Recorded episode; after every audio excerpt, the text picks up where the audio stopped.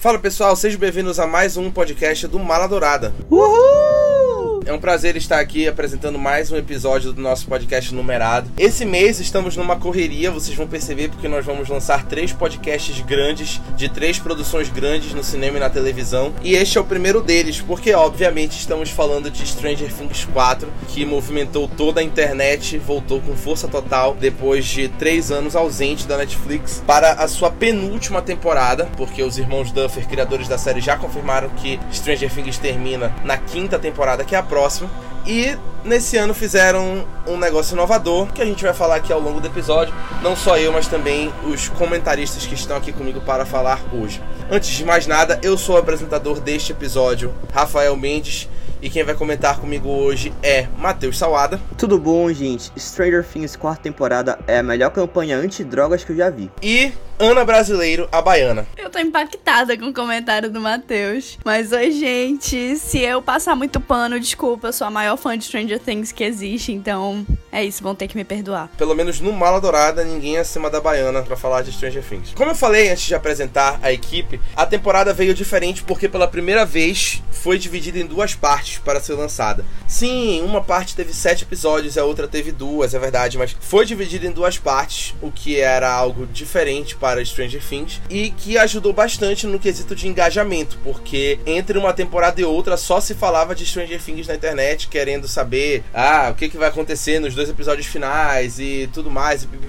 De engajamento, eu acho que foi muito bom dividir em duas partes. Eles se beneficiaram bastante dessa vez. Mas eu acho que Stranger Things seria muito melhor se fosse dividido em episódios semanais. Até porque é uma série que abre muito espaço para teoria, né? Então seriam meses e meses só falando sobre Stranger Things. Mas é o sistema da Netflix, né? Fazer o quê? Pois é, né? Stranger Things eu, acho um, um, tópico sensível nesse ponto, porque eu acho que foi a série que bombou a Netflix. E a Netflix foi que deu pra gente esse hábito da maratona, né? Então acho que Stranger Things foi a pioneira da maratona, sabe? Assim a gente pode dizer mais ou menos. Só que realmente eu senti falta. Eu queria muito que fosse semanal. Até a gente vai comentar mais na frente, mas pelo episódio da Max que aconteceu na primeira parte, nossa, eu fiquei imaginando assim, como seria a semana após o episódio da Max, a gente ia surtar, sabe? E eu acho que também ajudaria muito na questão dos spoilers, né? Que é um problema para quem assiste Stranger Things, porque a fanbase de Stranger Things assiste os episódios muito rápido e produz memes e conteúdos dos episódios muito rápido. Então, quem não tem tempo de assistir logo que lança ou matar tudo de uma vez no dia que lança, pega muito spoiler na internet no fim de semana logo que estreia.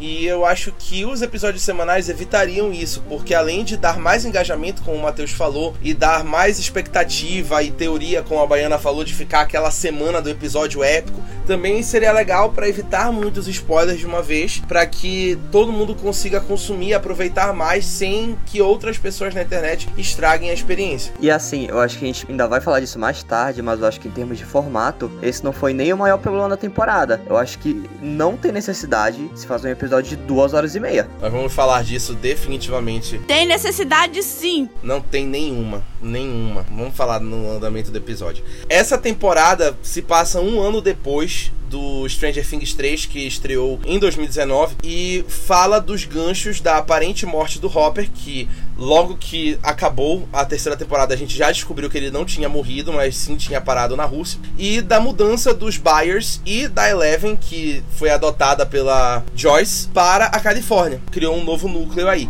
E acabou dividindo essa quarta temporada em quatro núcleos, coincidentemente.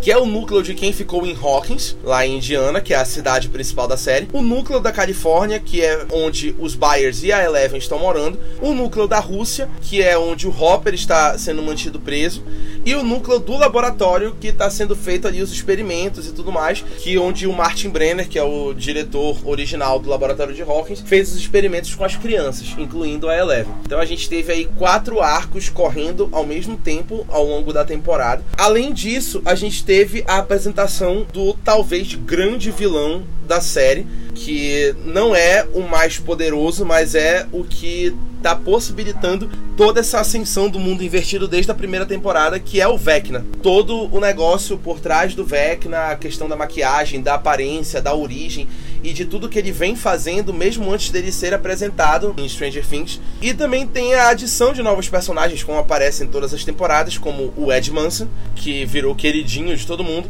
o Argyle, que é o novo melhor amigo do Jonathan, o Enzo, que é o ajudante, entre aspas, do Hopper lá na Rússia, e o Jason Carver, que é o novo valentão de Hawkins, que é a estrela do time de basquete, aquele loirinho branquelo insuportável. Quando falam Enzo, eu imagino na hora um moleque brasileiro de 12 anos. Não tem como. Sim, eu também tenho essa impressão de que é uma criança. Tu olha pra cara dele, todo mauzão, cara sisuda, aí fala o nome Enzo. O que que tá acontecendo? Você nasceu no Brasil nos últimos 5 anos, meu amigo? O que que houve? Eu queria perguntar, vocês gostaram dos quatro núcleos?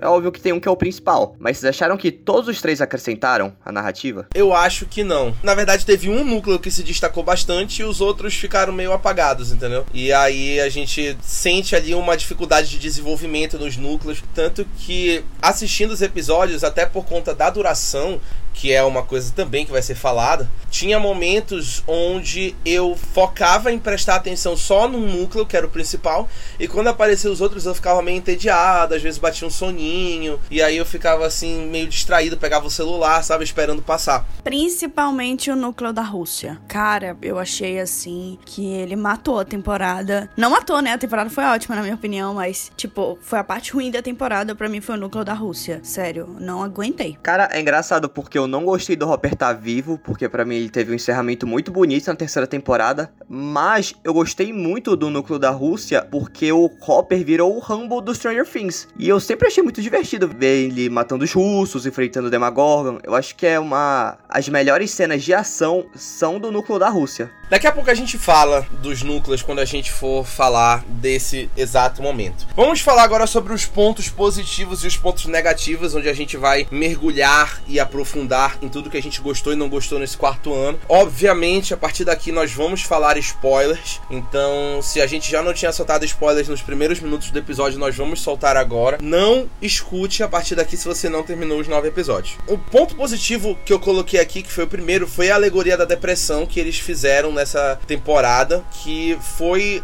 o gancho que o Vecna usava para poder tomar os corpos dos jovens que ele matava. Eram todas pessoas que estavam com algum trauma e que estavam ali à beira da depressão, é, como a Chris, que tinha problemas, a própria Max, que é o ponto mais forte, né, que estava muito traumatizada por conta da morte do irmão dela. Então eu gostei muito de como eles fizeram essa alegoria bem desenhada, de uma forma bem lúdica e dramatizada. Eu também gostei. Conseguiu fugir um pouco da parada sobrenatural nesse sentido e trazer algo sobre a adolescência, algo sobre crescimento, amadurecimento, que Stranger Things também é sobre isso, né? Tudo que a gente passa na adolescência, sempre um tópico presente na série e eu achei interessante que esse fosse assim o ponto de partida do vilão. Sim, e dá um fator mais humano para atenção da série, né? Porque tu percebe que não é mais um vilão monstruoso sem face, sem fala, que ataca aleatoriamente pessoas. Não, ele tem um alvo muito específico. São jovens que estão passando por problemas. E aí você pega todo o elenco de Stranger Things, você vê que todos eles podem ser capturados, porque todos eles passaram por situações traumáticas. Inclusive, ainda bem que o Will não tava em Hawks, porque senão, moleque, já era.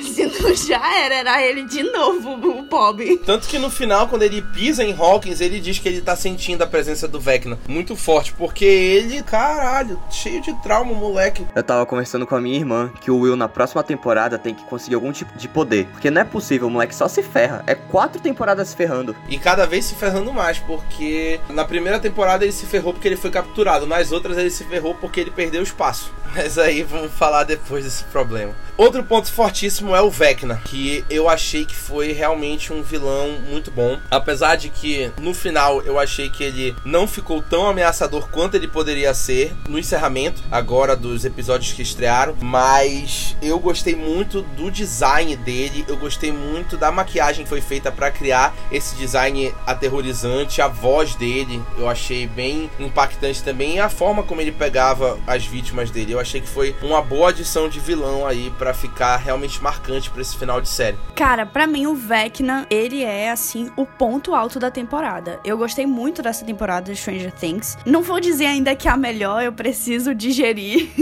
eu acho que é muito cedo. Eu gosto de pensar antes de fazer essas afirmações, mas para mim o ponto alto dessa temporada foi que a gente conseguiu entender melhor as coisas. Nas outras temporadas a gente, como já comentou, Rafa, a gente tava vendo vilões sobrenaturais, uns monstros estranhos que atacam sem motivo e ninguém sabe como lidar. E essa temporada explicou muita coisa pra gente, explicou como funciona o mundo invertido, como eles conseguem se comunicar lá. E aí trouxe um grande vilão que é muito ameaçador. Eu não concordo com a tua fala da segunda parte, ó, eu achei ele bem ameaçador até o final, assim. Eu fiquei, caramba, tipo, e eu achei que o ponto da série ter colocado mais elementos de terror nessa temporada, porque essa temporada tá bem mais assustadora do que as outras, acrescentou muito para esse vilão. Então, tipo assim, é, trouxe um vilão ameaçador e ainda deixou a série num tom de terror bem forte. E a gente conseguiu ver todo o desenvolvimento do vilão. Então, nossa, muito massa, assim, 10 de 10, assim, pra esse vilão e pro desenvolvimento dele. E até a forma como ele mata e tudo mais, né? Tipo, muito bizarro, muito assustador. E é muito legal ver as referências, né, gente? Stranger Things é referências, então, enfim. Eu queria só saber de vocês, então. Vocês acharam aquele plot twist envolvendo a origem dele bem feito? Vocês acharam ele um pouco forçado? O que, que vocês acharam disso, dessa virada da primeira parte? Eu achei bem feito. Eu gostei bastante.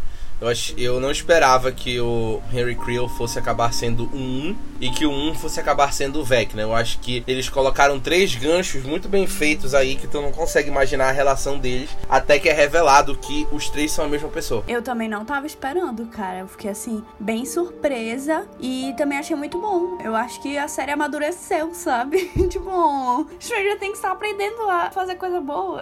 Mentira, que eu acho que foi coisa boa desde o início, mas assim, pô, assim, a evolução no ponto de vilão, achei supimpa. E é bacana que explica muita coisa, né? Porque a gente se perguntava, porra, é Eleven? Cadê o 10, o 9? A 8 a gente teve aquele flashback no segundo, na segunda temporada, a gente sabe nem se a menina vai voltar. Mas tinham várias dúvidas, né, em relação à origem da Eleven, no experimento. E por causa desse flashback, por causa do Vecna, agora a gente já tem a resposta de tudo. Inclusive do funcionamento do Upside Down, né? É, isso foi um ponto que eu coloquei aqui também, que é essa explicação retroativa da abertura do primeiro portal para tudo que veio depois hoje. Como a Baiana falou, a quarta temporada explicou muita coisa que a gente só sabia, tipo assim, por suposição, ou sabia pelo conhecimento que os próprios personagens tinham daquela situação. Então essa temporada mostrou eles descobrindo muitos funcionamentos do mundo invertido e dessas conexões que vem acontecendo desde a primeira temporada e a gente vai descobrindo junto.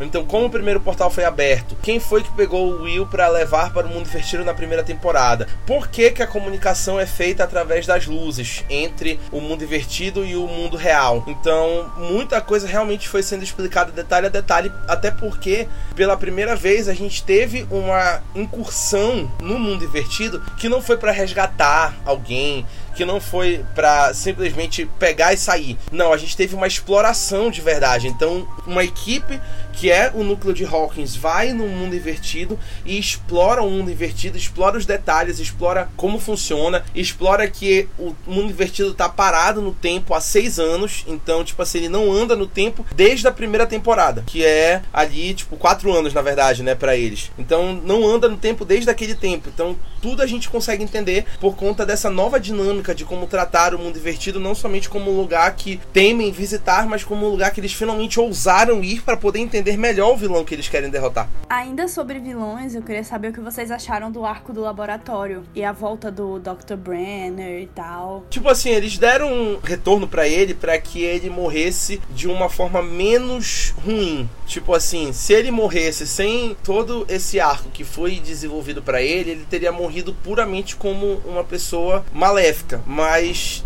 a forma como ele se relacionou com a Eleven nessa quarta temporada criou uma certa empatia pelo carinho que ela tem por ele. Então ele morreu salvando ela da coleira, ele morreu acreditando nos poderes dela e tudo mais, mas ainda assim ele aprontou nessa temporada e eu gostei do retorno dele. Achei que foi bom porque eu gosto do ator, eu gosto do Matthew Modine. Acho que foi bacana ele ter voltado justamente para poder explicar a questão do Vecna que tinha uma relação muito forte com ele. Então não faria sentido fazer aquele arco da revelação do Vecna e do 1 se o Doutor não tivesse voltado. Eu não sei se vocês sentiram isso, mas quando eu vi aquele diálogo dele com a Eleven, já na segunda parte, eu senti que o relacionamento deles era tipo uma relação abusiva, assim, onde ele meio que explorava ela e todos os erros que ele cometia, ele colocava na culpa dela. Então, nesse sentido, eu achei uma alegoria bem interessante, assim. Até porque depois lá tem esse arco de falar: não, não, você que é o culpado disso tudo e eu que tô tendo que corrigir suas merdas. Isso eu achei legal. Cara, sim, eu gostei muito também. Eu acho que esse arco do laboratório, esse distanciamento da Eleven com o resto dos personagens, eu vejo que o público não gosta muito, pelo menos as opiniões que eu mais escuto, assim. Acham meio chato. Mas eu acho muito importante, eu achei muito legal pro amadurecimento da Eleven, que é um grande limiar também da série no geral. Eu sou completamente apaixonada pela personagem da Eleven. Pra mim, ela é a minha favorita da série. Eu gosto muito do desenvolvimento dela. E eu gostei muito, sabe, da parte do laboratório. Até eu achava chata às vezes, mas nessa temporada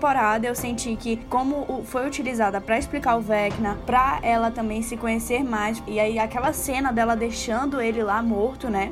Ou prestes a morrer. É muito, tipo, ela se desvencilhando do Papa. Enfim, ela crescendo, entendeu? Ela tá agora assumindo o caminho dela e não vai mais, né, se deixar levar por, pelas decisões dos outros. E isso é muito legal. Eu gostei muito, achei que acrescentou muito. E ele também é um vilão massa, assim. Ele já era bem forte na primeira temporada. E eu achei que, pô, a gente descobria ainda mais dele, o quanto que ele é perturbado, assim. Que eu achei ele mega perturbado. Eu acho que foi uma boa adição de. Adição não, né? Mas enfim, um bom desenvolvimento de vilão também. É porque é um arco, para mim, é o segundo melhor arco da temporada, mas é o arco menos divertido, né? Não tem um alívio cômico, uma gracinha, é tenso. Eu achei bem bacana esse arco também, por conta das revelações que acompanharam ele.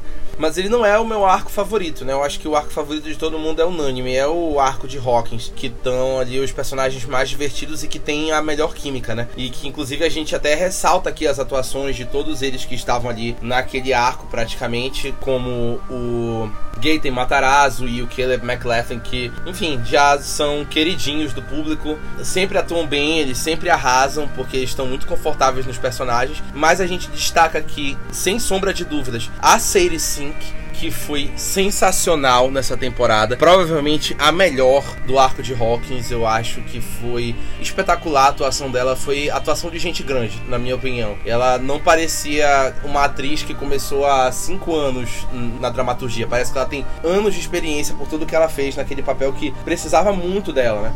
Eu acho que foi muito, muito doido.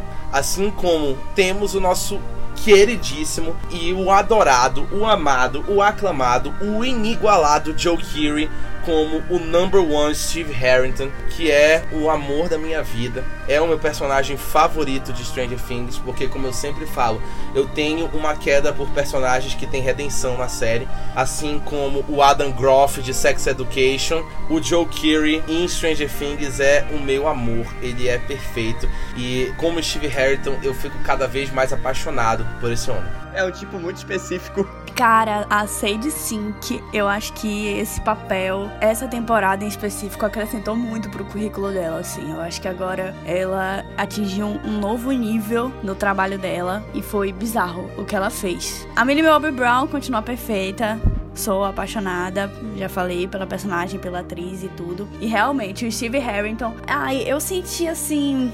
E aí, o que, vocês acharam desse negócio? É, voltou aí, Nancy e tal, sempre foi você, quero ter filhos.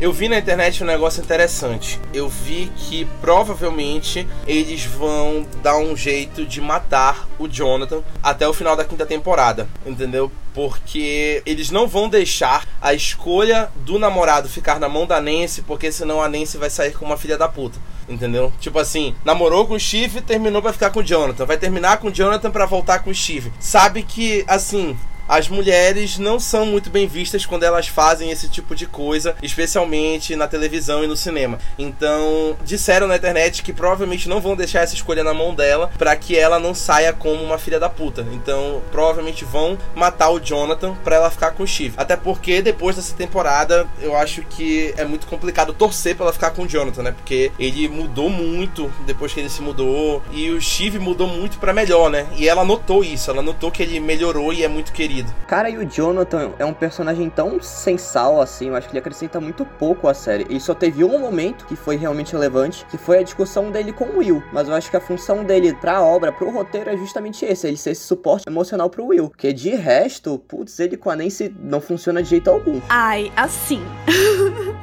eu era Team Jonathan. Não vou mentir, não vou negar. Sempre fui, entendeu? Desde a primeira temporada, eu gostei do desenvolvimento deles. Eu acho que rola na segunda, né? Que eles vão lá pra casa do Murray, maluco, e acaba rolando. Pra mim, eu acho que, inclusive, é uma das minhas boas lembranças da segunda temporada. Pra mim, a pior temporada de Stranger Things é a segunda. Mas enfim, né? Estamos falando da quarta. Como assim? É a melhor? Eu acho a pior. Melhor, não, é a pior. Gente, vocês estão ficando doidos. A segunda temporada é a melhor de todas. Primeira, quarta, terceira e segunda. Eu não gosto muito da segunda. Eu amo todas, mas assim, a segunda é a minha menos favorita. A segunda tem a Eleven em Nova York, não tem como reparar isso. É, sabe? Enfim. Mas eu gosto do desenvolvimento deles. Só que, pô, o personagem realmente do Jonathan teve muitos, muitas desvantagens nessa temporada. E eu não acredito muito nessa morte dele, não, ó. Eu acho que eu pensei, inclusive, que eles já iam fechar a temporada com eles terminados. Porque ele mesmo falou pro Argyle que ele não ia fazer faculdade com ela, né? Que ele já sabe que ele vai fazer faculdade com Argyle lá. Ou seja, tipo, e aí chegou na hora de falar, ele, ai, ai ainda não recebi a resposta e tal. Mas assim, eu achei que, putz, já era um momento, sabe? De saberem que eles vão separar os caminhos. E aí eu acho que pra essa galera ali não faz sentido mesmo eles continuarem. Eu acho que eles não resolveram isso nessa temporada pra deixar essa tensão de com quem a Nancy vai ficar para o último ano. Porque se eles tivessem terminado nesse último episódio, já estaria resolvido. Todo mundo já saberia o que, que ia acontecer. Se eles terminaram, a Nancy tá com o caminho livre pra voltar com o Steve. Faz sentido. Verdade. Mas é porque, putz, eu acho que é meio que a fome e a vontade de comer. Porque o Jonathan já não quer mais ficar com a Nancy, que ele tá com outros planos. A Nancy já tá afim do Steve. E o Steve já quer ter seis filhos com a Nancy. Já tem um plano feito, tudo. Oh, meu Deus. Cara, que cena fofa. Não dá. O Steve é muito bom, cara. Muito fofo. E pra encerrar os pontos positivos aqui nessa parte, por enquanto, não sei se alguém tem mais algo a falar depois, não poderíamos deixar de falar do nosso queridíssimo Ed Manson, interpretado pelo Joseph Quinn, que é fofo, é legal, se preocupa com os amigos, é carinhoso. Infelizmente morreu na temporada que ele entrou, mas morreu sendo um herói por uma cidade que rejeita ele, fala mal dele e que é impossível não gostar e não se apegar ao Ed que realmente conquistou todo mundo. A atuação do Joseph Quinn foi muito boa e o personagem foi muito bem construído e realmente foi o grande acerto, o grande trunfo de Stranger Things nessa quarta temporada. Foi ter o Ed ali no meio do elenco principal, em um dos arcos principais e realmente foi um presente, era sempre muito bom ver ele em ação. Eu acho que ele é um personagem muito apaixonante, assim, porque nós temos as crianças que são nerdzinhas, então elas jogam Dungeons and Dragons, elas ouvem as músicas estranhas, só que a gente consegue ver um adulto tendo esse comportamento.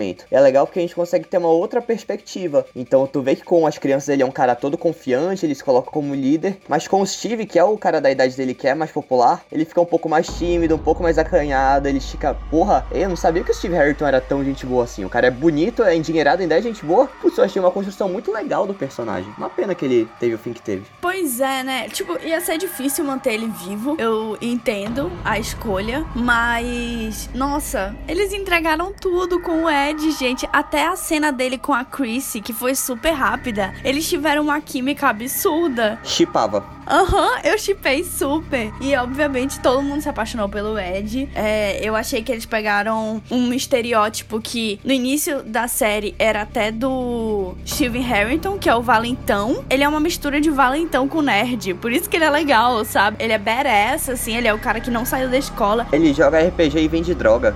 Exatamente! Ele, pra mim, é o John Bender, de Clube dos Cinco, só que nerdola, entendeu? Tipo, joga RPG, saca? Mas pra mim ele é isso, entendeu? O cara que não saiu da escola, que tá com não sei quantos anos já, tem mó fama de valentão e tal. Mas enfim, tem todas as inseguranças dentro dele e tudo. Eu me apaixonei por esse personagem e ele foi com certeza uma grande adição aí. A cena dele morrendo, chorei, chorei mesmo. Foi muito triste. Eu achei que o arco dele, com toda a parada que se construiu na cidade de Hawkins, trouxe um negócio interessante. Virou aquela coisa, né, que o Hellfire era um clube de satanistas mesmo e que foram eles, né, que trouxeram mal pra cidade e tal. E Hawkins é interiorana, então vem ali uma crítica, mas também aí o, o núcleo que se forma para combater ele achei podre, que a gente vai falar melhor nos pontos negativos. Isso é, é muito verdade, assim. É, eu acho que esse resgate histórico do que o RPG já foi para muita gente, né, para muito conservador norte-americano, que era algo do demônio, que era algo do Satã, que nem muitas coisas foram depois, no caso animes, videogames violentos e tudo mais. Eu acho que é algo muito interessante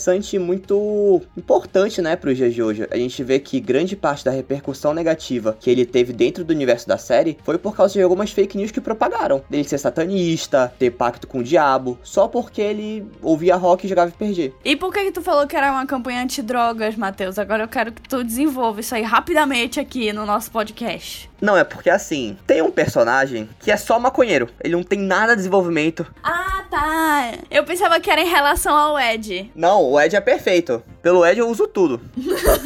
Pelo Ed eu dou minha vida. Pelo Ed eu sou a Zendaya em Eufória. Acho que exaurimos muito bem aqui os pontos positivos da série, que a gente gostou aqui unânime. E agora chegou a hora de falar dos pontos negativos. Coisas que a gente acha que poderiam ter sido melhores. Eu começo com o que mais me incomodou, que é a duração dos episódios e a duração das cenas. Na minha opinião, nenhum episódio precisava ter passado de uma hora de duração. Não precisava, entendeu? Tinha muita cena ali que poderia ser mais curta, muita coisa poderia ter sido desenvolvida com menos tempo. Ou se quisessem colocar tudo que foi colocado, que dividissem em episódios mais curtos. Mas não colocar a gente para assistir, por exemplo, no último episódio de uma penúltima temporada, que nem é o encerramento da série, colocar a gente para assistir um episódio de 2 horas e 20 de duração. É porque eu acho que como o Stranger Things é a grande IP da Netflix, eles meio que estão com essa soberba, assim, como é a nossa maior série, tem que ser algo grandioso, bora fazer oito episódios de mais de uma hora e bora dividir em duas partes, porque isso é Stranger Things. Isso é a nossa grande marca, é o nosso grande produto. E aí eu acho que acaba comprometendo um pouco a narrativa. O último episódio, que dura 2 horas e 20, poderia ser facilmente dividido em quatro episódios. E o ritmo ia ser muito melhor, muito menos cansativo, no caso. Aqui eu vou falar como fã. Não tô nem aí. Que bote três horas de episódio, eu quero mais. Stranger Things nunca é demais pra mim. Mas assim, que fique claro, eu acho sim que dava pra dar uma diminuída. Principalmente em alguns. Tipo, gente, essa temporada, se a gente for parar pra contar os arcos, foi muita coisa, muita coisa aconteceu. Que, e algumas coisas realmente não tinha tanta necessidade assim, né? Dava para dar uma amarradinha melhor. Mas eu achei um ponto positivo, justamente tudo que a gente falou da explicação, né? Foi um grande desenvolvimento ali, foi uma grande explicação de tudo, que com certeza essas, essas horas a mais ajudaram. E é isso. Para mim, se quiserem botar três horas, não importa. Cortava 10 minutos do Jonathan com Argyle que melhorava a 100%. Pois é, pô, é isso que eu fico incomodado, por exemplo. O Jonathan e o Argyle, eu acho que perdeu-se muito tempo com eles, que são personagens que não acrescentaram nada pra trama, assim, honestamente falando. Outra coisa, por exemplo, eu acho que aquele arco do laboratório poderia ter sido mais curto também, mesmo que eu gostei, mas poderia ter sido mais curto. Toda aquela questão da interação da Eleven com o One e toda a questão da interação dela treinando, da interação com as outras crianças, dos testes que o Brenner tava fazendo. Eu acho que perdeu-se muito tempo em algumas coisas que eles, na minha opinião, só queriam encher linguiça para manter a galera mais tempo presa na série, para mais exibição, mais tempo de tela na Netflix, que é isso que conta dinheiro, quanto mais gente assistindo ao mesmo tempo, melhor. Mas também, como o Matheus falou, para que fique assim: ah, Stranger Things é tão forte que levou a galera a assistir um episódio de 2 horas e 20, sabe? Queriam o quê? Fazer uma disputinha para ver quem é que faz o episódio mais longo na Netflix, quem é que faz o episódio mais longo na televisão. Foi essa impressão que eu fiquei que os irmãos Duffer estavam querendo bater um recorde no Guinness. Porque não tinha necessidade deles fazerem um episódio de 2 horas e 20 numa penúltima temporada, pô. Não é nem o último episódio da série, entendeu? E aí eles prolongaram tudo aquilo, que inclusive para fazer um encerramento que eu achei meio anticlimático, porque eu esperava um confronto muito melhor com o Vecna, mas foi tipo, é, e tal. Poder da amizade. Ganhou no poder da amizade, sabe? O Vecna tá lá há 500 anos treinando para pegar o mundo real, trazer o mundo invertido. Aí chega o Mike, ah, você ganha porque eu te amo, eu sempre devia ter dito mais que eu te amo. Pô, ganhou no poder do amor? O que que isso virou? Doutor Estranho no Multiverso da Loucura? Ah, porra. Ah, não, gente. Eu achei o confronto com o Vecna muito legal, cara. E, pô, eles bolaram todo um plano e se uniu tudo. Até, tipo, o Hopper matando o Demogorgon lá na Rússia ajudou a derrotar o o Vecna, sabe? Eu gostei, eu gostei. O que eu achei que deu uma forçada foi a Max ter sobrevivido. Tipo, pô, ela tava ali com os dois pés, duas pernas, dois braços quebrados, cega, entendeu? Tipo, à beira da morte e ela agora tá em coma porque é poder do amor da Eleven sobre ela. Aí eu achei meio forçado, assim. Mas o momento do Mike lá, eu acho que foi o que rolou a temporada toda, né? Eles ficavam no transe e alguém lembrava eles do que tava acontecendo e vai lá e isso aí, entendeu? Eu gostei, me satisfez. Essa questão do jeito que resolveram é um negócio que eu também acho que não foi da melhor forma possível, mas foi de um jeito que não, eu não fiquei ofendido assim. Eu achei até certo ponto crível. O que me irrita é essa falta de consequência na série, porque, por exemplo, a gente teve o encerramento do Hopper na terceira temporada, e aí ele volta com um arco completamente novo agora. A mesma coisa aconteceu com a Max, que ela teve um arco de certa forma e foi encerrado e ela faleceu para depois ela voltar, magicamente pelo poder da amizade. Eu acho que essa falta de consequência é muito nociva, porque a gente sabe que tem um certo grupo de personagens que nunca vai morrer, por exemplo. E quando acontece com eles, a gente sente menos. Eu vi inclusive alguém falar na internet que Stranger Things não tem coragem de matar os seus personagens principais. Então, tipo assim, sempre vão ficar colocando personagens secundários, sempre vão matar o secundário, como fizeram com a Barbie na primeira temporada, com o Bob na segunda temporada, que todo mundo se apaixonou pelo Bob, ele morreu,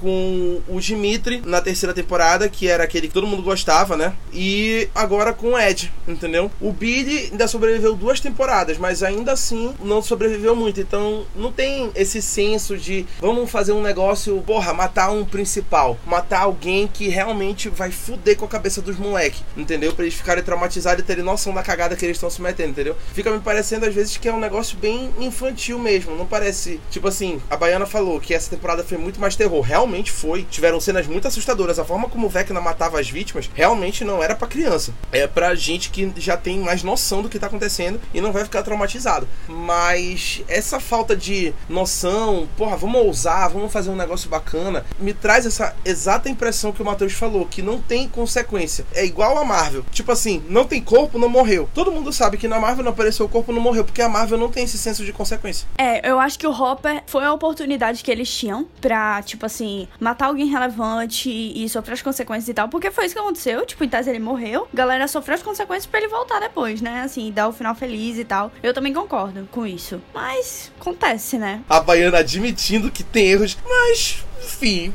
quem somos nós pra julgar, né? Mas tá tudo bem. Ela tá indo aos limites pra passar pano pra Stranger Things, cara. Mano, eu tô me esforçando pra criticar aqui. Mas um ponto que vocês falaram que eu concordo 100% aqui, negativo, é o Argyle, o arco do Argyle com o Jonathan. Podre, eu achei esse personagem podre. Tipo, eu não entendi o que que ele tava fazendo ali. Todas as cenas que ele fez alguma coisa, outro personagem poderia ter feito. Então, assim, ele só foi útil pra irritar aquela música Eu amei, eu fico escutando essa música agora, não sei vocês. É muito boa. Eu acho ela muito tudo, né? Ela não é maior do que outra música que a gente vai falar até daqui a pouco, mas assim, já levando para outro ponto, novos personagens também incomodou bastante, né? O Argyle, todo mundo achou muito incômodo, achou meio desperdício, e nem é culpa do ator, porque o ator parece ser muito bom, né? E é muito legal, inclusive tem um ator que, assim, ele tem ali uma ascendência latina, aparentemente, eu não sei de qual país é, mas ele tem uma ascendência latina até pelo cabelão que ele usa, né? Então, ele é um ator representativo, mas aí colocaram ele num papel completamente estereotipado e que, sei lá, não tem muita relevância, sabe? Todo mundo ficou meio assim, ah, o Argyle. Tanto que ninguém ficou interessado, sabe, na relação entre ele e o Jonathan. Todo mundo achava meio, ah, chato. Era um dos momentos que eu ficava entediado, né? É porque o Jonathan é um personagem muito ruim e esse Argyle é pior ainda, né? Tem muito que tirar desses dois. Caralho, que isso? Cara, não dá o Jonathan. Outro que é muito ruim, é desde da Califórnia, só o Will prestava. Que o Mike tá insuportável. Meu Deus. O Mike é um insuportável. Quem me conhece sabe que na primeira temporada de Stranger Things eu virei meio fãzinha do Finn Wolfhard. Eu gostava muito desse personagem, eu acho que o Mike era bem importante e ele só perde relevância. E essa temporada realmente eu achei ele um porre. Ele virou a esposa troféu da Eleven, sinceramente. E é um péssimo amigo pro Will, né? Porque ele vai encontrar o amigo de tanto tempo e ignora o moleque. Vai direto abraçar a Eleven. Porra, eu ia ficar mordido, de verdade. Se qualquer amigo meu me tratar assim, nem fala comigo. Esquece. Outro personagem que tá com um arco cada vez pior quanto mais a série vai andando é o Will Byers, que era um dos protagonistas na primeira temporada e agora ele é o coadjuvante do coadjuvante que nem os criadores da série lembraram do aniversário dele. Então, porra, muito chato ver o Will passando por essa situação onde ninguém liga para ele, sabe? Sendo que a série só existe basicamente porque todo mundo queria saber onde ele tava, todo mundo queria procurar ele. Não, eu gosto que a série tem até.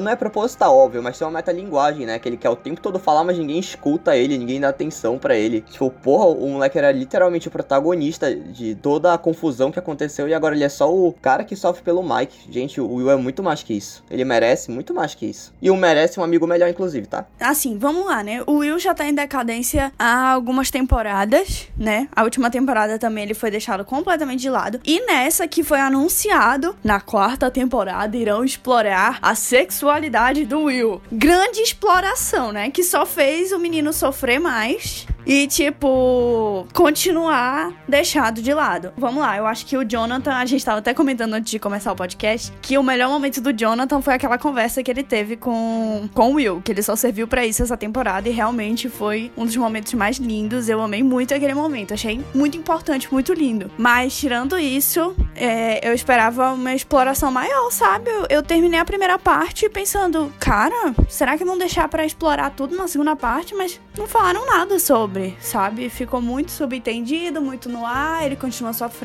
e é isso. Parece que é meio que aquele elefante dentro da sala, né? Que todo mundo já entendeu o que tá acontecendo, todo mundo sabe o que, que tem que ser feito, mas ninguém faz nada. E para terminar, queria falar dos arcos que a gente tanto falou lá no começo, que um arco que é o arco de Hawkins, todo mundo adorou, todo mundo gostava de acompanhar, todo mundo adorava os personagens, mas os outros arcos alguém achava problemático em algum momento, né? Como por exemplo, no arco do laboratório, como a gente já falou, algumas coisas duraram muito tempo e poderiam ter sido mais objetivos. O arco da Califórnia tinha personagens desinteressantes, onde o único personagem que era legal de acompanhar estava com um arco completamente desvalorizado, que é o Will. E o arco da Rússia, que todo mundo achou que, tipo assim, tava ocupando espaço ali, poderia ter sido melhor desenvolvido. Para mim, o problema grande do arco da Rússia é que eles usaram só para ficar fazendo propaganda pros Estados Unidos. Mais uma vez, entendeu? Tipo, porra, pra que tu vai colocar a Rússia como inimiga de novo. Não tô dizendo que a Rússia é santa, né? Todo mundo sabe que não é. Mas, de novo, aquela história de Guerra Fria, parece que a gente tá vendo o Rock 4, que colocaram um,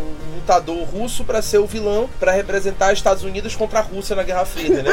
Nossa, era tão bom, né? Exatamente, pô. Colocaram aquela briga de Estados Unidos e Rússia genérica, onde os russos são os vilões, porque estão fazendo experimentos com demogorgons como se ninguém nos Estados Unidos estivesse fazendo, entendeu? Então trouxeram isso de volta em 2022, cara, onde a gente não devia estar tá mais vendo esse tipo de produção imperialista que faz propaganda para os Estados Unidos e tudo mais. Então esse arco para mim era completamente propaganda de guerra. E eu fiquei olhando assim, sabe? Queriam, sei lá, fazer uma proposta política que foi meio fracassada. A Baiana até comentou isso na crítica da parte 1 da temporada, que eu até concordei. Então isso me incomodou bastante. Eu achei que eles quiseram, nessa parada com a Rússia, justamente pegar um pouco da nostalgia, né?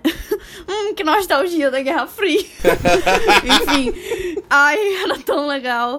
Seguir o padrão dessas produções dos anos 80 e tudo, que a gente até citou algumas aqui, inclusive. Mas Cara, o que me incomodou mais, sinceramente, agora na quarta, foi assim: para mim, esse era o arco que tinha consequências mais reais, consequências mais factíveis. Tipo, era uma parada política, eles estavam em outro país, e aí, tipo, o cara que é o contrabandista, o mega vilão, é um otário, que é aquele Yuri. E aí, tipo, serve de alívio cômico, entendeu? Tem a situação que eles estão no avião cargueiro indo pra Rússia, mano. Tipo, não tem uma situação situação mais alarmante do que essa. E simplesmente, tipo, ficam fazendo piadinha do Murray lutando karatê, entendeu? Ai, gente. Pô, tipo assim, eu adoro o Murray. Eu acho um personagem massa de, enfim, pro que ele serve ali, né? Porém, eu fiquei, tipo, tá acabando com toda a seriedade do arco e eu não aguentava mais. Eu vou fazer o advogado do diabo aqui. Eu acho que vai muito da expectativa que tu tinha com os arcos, porque para mim o único arco que eu realmente considerei muito sério nessa temporada foi o da Eleven. O arco da Rússia, eu achei ele mais golhofado até pela proposta, assim, de ser essa coisa da Guerra Fria, dos filmes de Brucutu. O Hopper é o Rambo do Stranger Things, né? Eles não tem nem medo de assumir isso. Tanto que ele enfrenta o Arnold Schwarzenegger na terceira temporada, enfim. Mas aí eu gostei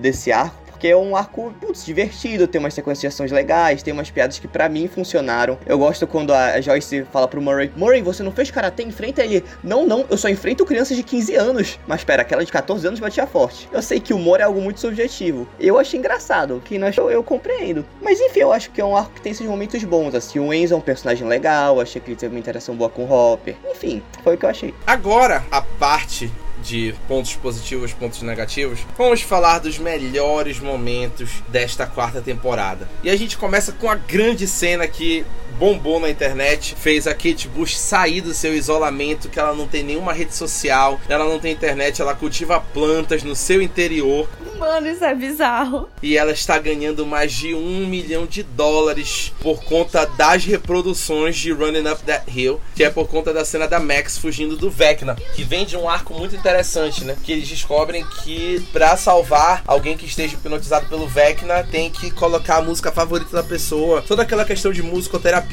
né? Que a música salve e tudo mais. E aí a música favorita da Max é Running Up That Hill da Kate Bush. E aí a gente vê ela fugindo do Vecna e do mundo invertido ao som dessa música. E de repente os jovens descobriram a Kate Bush. E todo mundo começou a escutar a música, todo mundo começou a dar stream pra ela, ela veio se pronunciar e tudo mais. De repente o TikTok descobriu. De repente o TikTok descobriu, né? Porque quando o TikTok descobre, não tem mais volta, né? Sucesso certo. É uma cena muito, muito boa. Eu gosto que tem toda uma construção, né? A gente vê desde o início da temporada que a Max tá passando por muitos problemas, até pelo que significou a morte do irmão dela pra ela, né? A gente tem aquele momento da música tocando, dela tendo que fugir do Vecna, é muito apoteótico. Pra mim, é a cena mais emocionante dessa temporada, que é recheada de momentos muito emocionantes. Muito, muito mesmo. Ah, eu amei esse momento. Eu amei essa música, eu escuto ela o tempo todo. Esse episódio, pra mim, foi o melhor episódio da temporada, gente. Eu gostei muito do final também, mas o episódio da Max, ele foi o ponto alto. Temos que concordar. E tem aquele negócio que a gente falou do poder da amizade, só que é de um jeito bem construído, fundamentado, que não é forçado. E Stranger Things já tá passando por um momento onde ele deixa de referenciar as séries e filmes dos anos 80 para começar a referenciar a si própria. Então tu vê ali elementos da segunda temporada, da terceira temporada, a relação dela com o Lucas, com a Max ou com a Eleven. Assim, é muito, muito bonito. Para mim, o melhor momento foi a revelação que o Henry Creel era o 1 e o Vecna. Esse momento foi muito grande. Eu gostei mais desse episódio do que do episódio da Max, que eu achei muito bom. Mas esse eu gostei mais.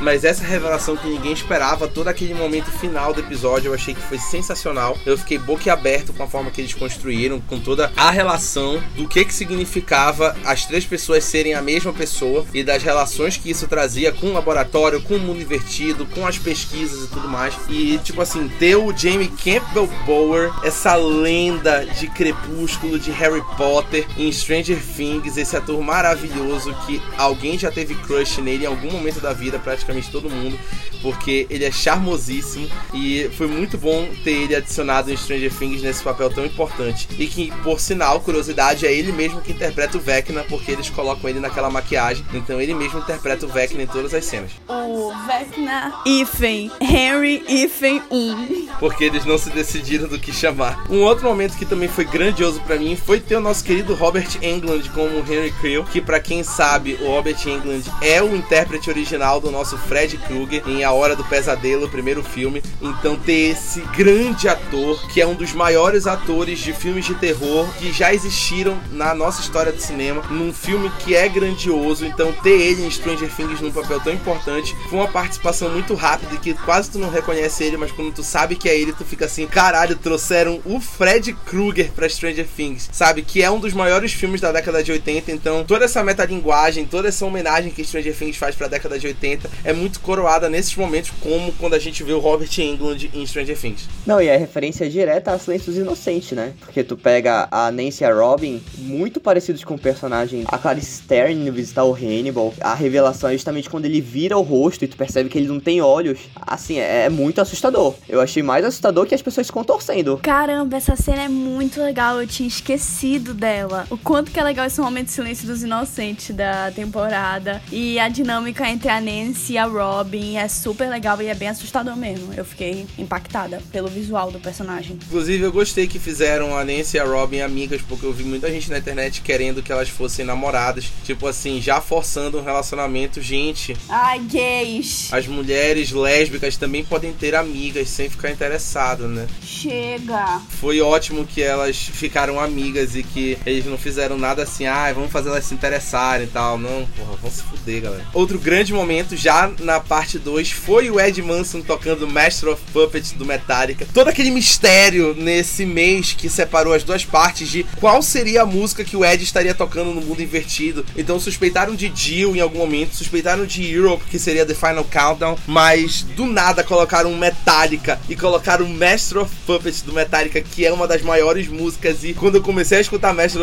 eu fiquei, caralho, que escolha impecável. O que eu mais gostei foi porque essa mesma semana que estreou Stranger Things, já tinha fãzinho de Metallica falando: ai, não quero que coloquem Metallica pra tocar Stranger Things, sabe? Querendo dizer que Metallica é melhor que Stranger Things, como se Metallica fosse uma banda underground que ninguém conhece e não uma das maiores bandas de rock que já existiram, que todo mundo conhece, porra. E aí, tipo assim, não, vão fazer com Metallica que nem fizeram com a Kate Bush. Gente, porra, peraí, né, mano? Fico puto. Então eu fiquei feliz que colocaram Metallica mesmo e foda-se. Enfim, foi do caralho. Pra mim, o trailer estragou essa cena. Todos os trailers tinham essa cena do Ed tocando guitarra no Upside Down e eu tava muito no hype. E na minha cabeça, o que ia acontecer? A Max ia estar tá desesperada, ia estar tá sendo possuída, ele ia pegar a guitarra, ia tocar Running Up That Hill na guitarra, no Upside Down, e ela ia acordar. Tipo, na minha cabeça ia ser muito foda assim. tu foi longe, olha, tu foi muito longe. Não, a fanfic já tava pronta. E aí ele só tocou Master of Puppets, foi legal, atraiu os morcegos, mas sei lá, minha expectativa tava muito lá em cima. Pô, eu não tava lembrando dessa cena, ó, quando eu fui assistir esse episódio, tipo, ela foi bem marcante no trailer, mas eu não tava lembrando dela e ela foi icônica. Ela foi apoteótica, eu achei. Agora que vocês aprenderam apoteótica, fudeu, né? Exatamente. Me lembrou muito aquele momento de Mad Max também, que o cara tá tocando aquela guitarra que sai fogo, assim, Mad Max Estrada da Fúria. Caralho, caralho, Baiana, que referência, Gostasse? velho. É que tu foste muito longe, bicho. Foi longe? a Baiana Filmes aqui. Que ódio. É por isso que ela é Havaiana Filme, senhoras e senhores. Outro momento que também agradou muita gente, que mesmo que não tenha sido tudo que eu esperava, mas foi um momento importante, porque todo mundo tava esperando por isso, é o confronto da Eleven com Vecna, né? Final agora da parte 2. Eles finalmente se encontraram depois de todos esses anos e foi um confronto bacana, até pela forma que ela chegou, que ele não esperava que ele fosse dar de cara com ela. Então foi bem legal também. Eu gosto muito do fato de ele ser mais forte que ela, porque resolve um problema que Stranger Things passa há muito tempo, né? Porque a Eleven é uma personagem muito forte, que tem poder de resolver todos os problemas da série torcendo a mão. Então, tipo assim, tu vê que dentro das temporadas, tu vê um esforço de tentar reduzir o poder dela para ver se consegue dar mais força pro roteiro, né? E quando eles colocam um personagem mais forte que ela, eles meio conseguem dar uma equilibrada nesse jogo. Não é só ela chegar lá e resolver tudo, como ela fez na segunda temporada e na terceira, por exemplo. E na primeira também. Rapaz, ela fez muito isso. Tanto que no final tem aquele momento até do Will perguntando pro Mike, né? E o Mike fala, pô, ela tá mal, ela nunca perdeu desse jeito, né? Ela fica abalada. Um momento que me emocionou muito foi o reencontro da Eleven com o Hopper, que, cara, eu fiquei muito mal quando ela deixa a porta 8 centímetros aberta. E aí, de repente, ele abre a porta. E aí ela começa a chorar e ela fala assim: Eu deixei a porta aberta 8 centímetros. Eu chorei muito. Cara, eu não esperava que esse reencontro fosse acontecer dessa forma. Cara, ele se reencontrando e ele chamando ela de filha. Cara, que coisa linda, sério. Essa relação deles dois foi a coisa mais orgânica da série, porque foi muito lindo como foi construído. E eu fiquei muito mal quando ele morreu no final da última temporada, porque eu fiquei pensando nela. Enfim, tudo que ele fazia que era para proteger ela, porque ele tava tendo uma segunda chance, né, de ser pai. E ele voltar agora e ter essa chance de novo, cara, foi muito lindo mesmo. Eu amei esse momento, chorei horrores também. Tanto no re o reencontro dele com a Joyce foi lindo, mas o reencontro deles dois e depois a Eleven reencontrando a Joyce também. Ai, gostei muito. Não é muito bonito, porque eles têm umas falas que são muito, muito íntimas, assim, tipo, nossa, você tá careca de novo? Ela é que nem você. Nossa, você emagreceu, aí você envelheceu. É tão fofo, é tão bonito isso. Ele falando que roubou o look dela, né? Sim, nossa, não dá. Aproveitando que a gente tá falando do Hopper, eu, eu tava discutindo isso com a minha irmã. O que vocês acharam do romance do Hopper com a Joyce? A gente achou que já tinha passado do tempo. Assim, que eles estavam demorando muito para ficar juntos. Tava na hora já, né? Já tava na hora, eu acho que já tava precisando que eles assumissem isso. Porque já tava aquele negócio assim, não verbalizado, mas todo mundo já sabia que eles estavam juntos. Exato. Eu fiquei um pouco incomodada com aquela pegação no, lá na Rússia, tipo, mano, vocês estão prestes a morrer, sabe? Vão começar a se pegar, assim, entendeu? Mas enfim, né? Coisa de filme.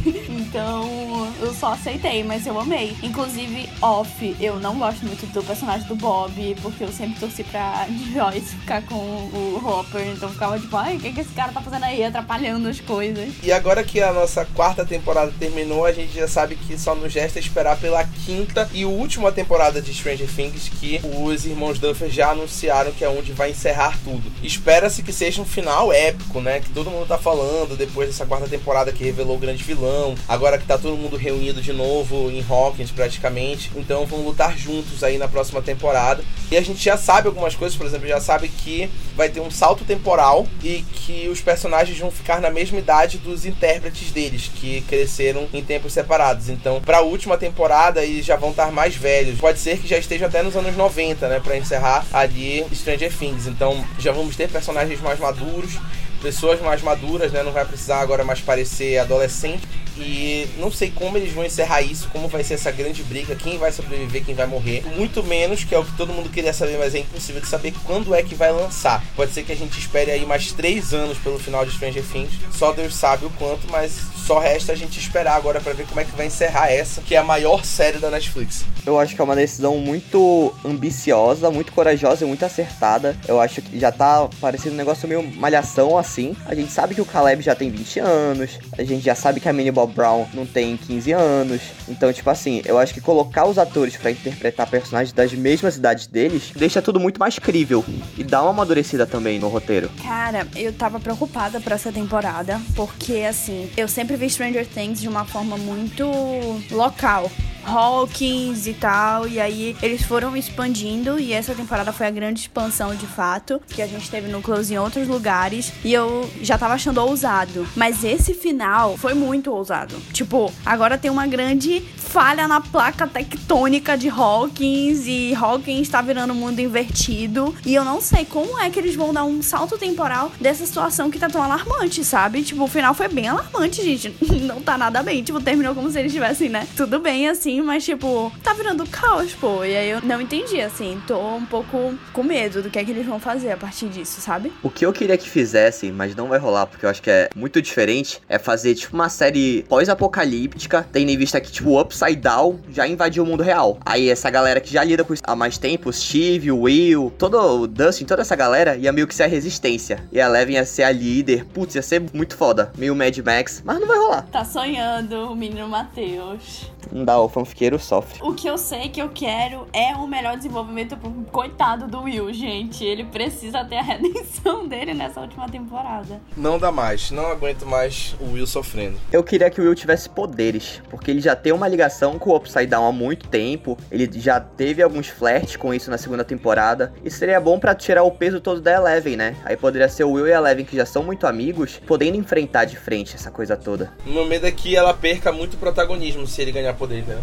Faz sentido, mas assim, o que eu acho é que vão usar muito ele como uma ligação com o Vecna, né? Que agora foi mostrada aí no final da temporada. Tipo, eu consigo sentir ele, eu consigo perceber o que ele tá querendo fazer, então ele ganha uma relevância maior por conta disso. Isso ser meio que o poder dele, assim. E agora, para dar a visão geral dele sobre a temporada, a gente tem um áudio especial de uma pessoa muito especial que queria estar aqui, mas que vai estar presente mesmo assim, Gabriel Bandeira. Oi, gente. Então, dando um geral aqui sobre a quarta temporada de Stranger Things, eu acredito que essa talvez seja a minha atual temporada favorita desde a primeira. É, mesmo gostando muito da terceira, eu acho que essa foi a melhor até agora. Sim, contar a primeira, né? Porque teve um vilão que foi, acredito que foi o melhor vilão até hoje. Eu acho que foi um vilão muito bem construído e que era tão mortal, tão perigoso que a gente nunca tinha visto na série antes. E apesar de alguns núcleos que acabaram desacelerando um pouco o ritmo da temporada, como o do Hopper lá em, na Rússia e tal. Eu acredito que foi a melhor temporada até hoje, é, sem contar esses núcleos, porque tiveram vários dessa vez, né? Só a minha única coisa que eu não gostei realmente foi essa parte do Hopper, porque ficou muito